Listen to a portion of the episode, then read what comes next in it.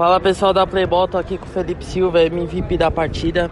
O primeiro tempo foi mais controlado, um jogo mais disputado. No segundo tempo vocês conseguiram ampliar o placar e sair com a vitória nessas quartas de finais. O que mudou foi a tranquilidade, vocês conseguiram se desenvolver melhor. Qual é a principal diferença do primeiro e do segundo tempo? Então, é, a gente sempre a gente jogou todos os jogos desde a série D na, nas quadras menores, né? Então esse foi o nosso primeiro jogo aqui na quadra maior. Então foi o primeiro tempo ali foi uma fase de adaptação. A gente infelizmente acabou entregando um gol no começo, mas a gente foi sentindo o campo, o time foi entrosando e as coisas foram saindo naturalmente.